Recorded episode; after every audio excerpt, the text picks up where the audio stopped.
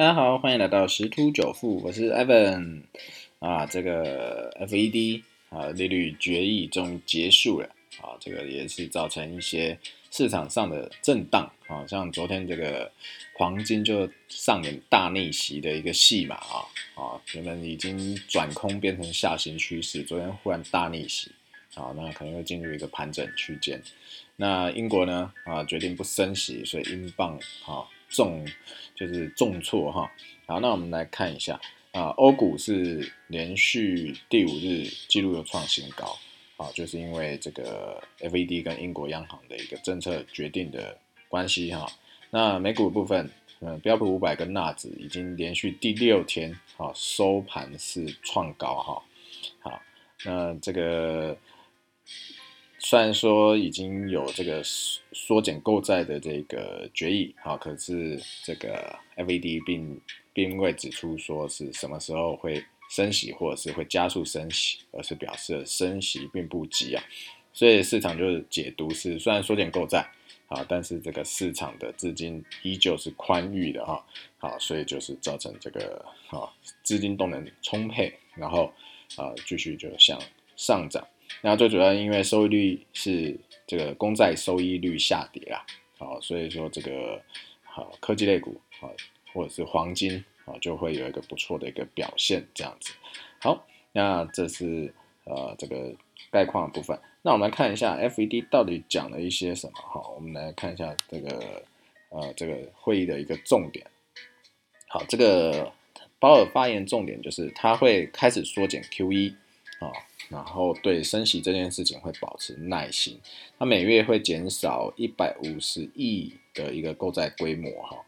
那目前看起来，这个美国经济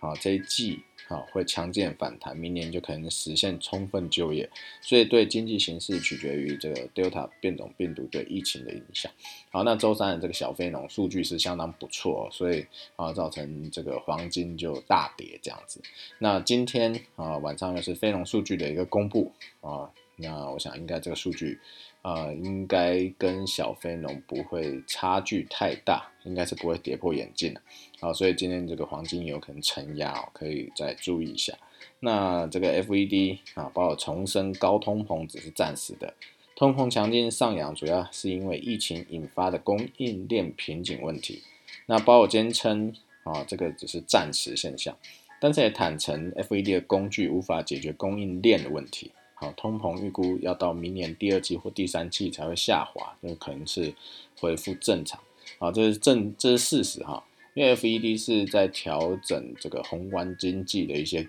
政策跟工具哦。好，对于这生产啊，是基本上是没有办法插上手的。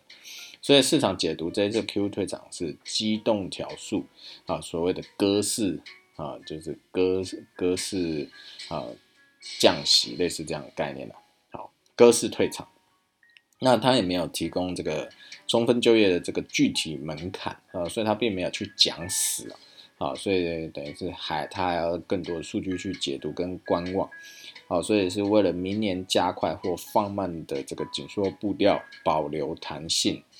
好，如果他现在讲死，他也知道啊，这个市场都在等这个呃内容。那如果说他讲的太死，好，造成这个市场反应过大，对对它后续来讲也不好收尾，好，所以它是保留一个弹性。所以有些交易员预估啊，FED 明年七月前可能会升息一次，哈，这这是大概这一次发言的一个重点。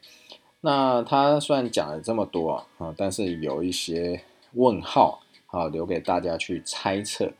就是第一个，明年经济展望到底如何？好，那鲍尔对明年美国这个国内生产毛 GDP 的预测是沉默。啊，那他拟好的讲稿只有提到本季成长率可望回升。啊，所以经济学家不会担心本季，但是对明年成长展望有疑虑，担心啊这个财政刺激效应跟疫情相关需求消退，成长率可能减速。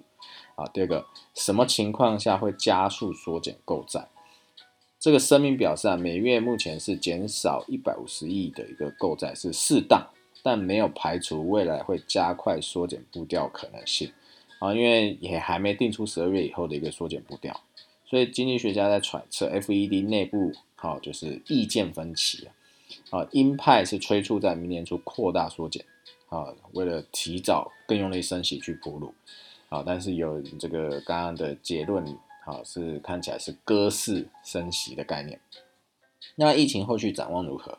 这个记者会上啊，他也在讲啊，新冠变种病毒掀起的这个疫情慢慢消退啊，他要等到这个疫情消退才能更准确判读这个经济情况。但经济学家认为这是一厢情愿的想法，因为展望接下来两个月经济前景啊，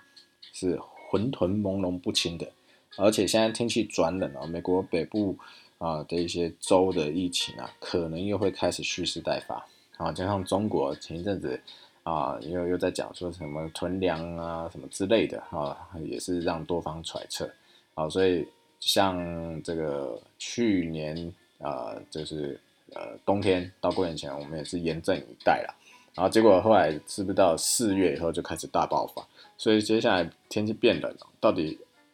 Delta 变种病毒还会再变种，我们也不清楚。好，那最后是到底什么时候升息啊？啊，所以虽然大唱歌调啊，表示有耐心转变啊，这个不了市场对 FED 最快明年中，就刚才这个有教研预测七月就会升息的这个预期啊。那经济学家指出啊，这是因为目前通膨率居高不下，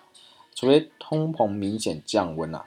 否则是很难说服市场淡化升息的预期。所以这个这个这个这一次的说话，哈，留下这四个问号，让大家去揣揣测。那最主要其实还是看那个通货膨胀的一个概念，因为如果通膨加剧，那升息脚步就会加快，购债规模缩减就会大幅成长。那如果说通膨就像这个 FED 讲是暂时性的，啊，那就不会这么快的去做一个升息，啊，它需要这些资金留在市场上去做一个刺激的一个动作。啊，这是这是最主要的，所以到底通膨会如何？那呃就要看啊，这个股市我们常常听到的什么啊涨价，哎什么 IC 又涨价，半导体又涨价，或者运费又涨价，啊这些等等，如果能够回归正常供应供需的一个状况的话，啊或许这个通货膨胀的价格可能就会缩减，当然也是要注意这个极端气候的影响啦。好，那这是这一次 FED。啊，这个利率决议的一些重要的内容的一个分享哈。那在反归台股哈，这最近是啊，算是在震荡吧。好，那这个操作会比较啊不容易一点。那元宇宙这个题材也炒了一个礼拜了，好，所以有一些这个还没有啊实质产生效益的，然后或者是营收并没有本体营收并没有亮眼的哈，就纷纷打回原形了。啊，所以这个元宇宙的这个题材啊，在操作上要特别去小心留意。好，那我们今天分享到这边，祝各位交易愉快，拜拜。